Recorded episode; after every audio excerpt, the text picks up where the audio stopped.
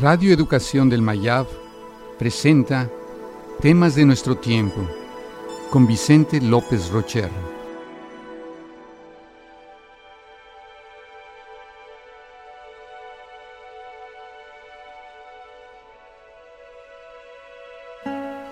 Entropía.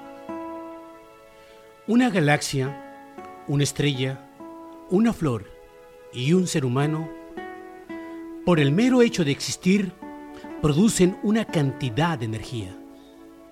Parte de ella se disipa y se pierde para siempre. Algún día, nuestro Sol se quedará sin energía y no habrá nada en el espacio que nos rodea. Esto se conoce como el principio de entropía. En términos sociales, entropía significa desorden, destrucción y el fin de la energía acumulada en los proyectos humanos. Una ciudad es como un sol, llena de energía, trabajo y movimiento. Sus escuelas, fábricas y bibliotecas generan energía que se transforma en proyectos. Pero al igual que la estrella, algún día morirá.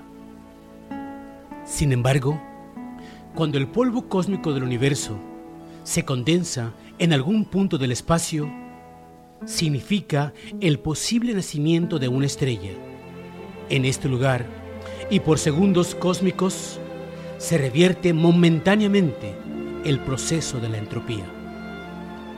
En términos humanos, el nacimiento de una flor, enamorarnos o la creación de un poema aparentan ser acciones antientrópicas. Quizás el principal objetivo de los seres humanos es precisamente ir contra la entropía, unificar, crear, organizar y comunicar. Es posible actuar conscientemente en este sentido. Con solo existir, podemos dejar huella de nuestro paso por la existencia e ir contra la entropía. Una mirada, una palabra o un contacto pueden ser suficientes para que se dé el proceso inverso.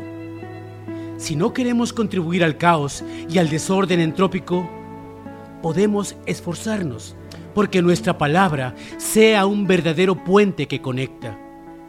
Sabemos que es infinitamente pequeña la posibilidad del nacimiento de un ser humano. Y sin embargo, la Tierra está poblada por cerca de 7 mil millones de personas, cuya probabilidad de nacimiento era prácticamente cero.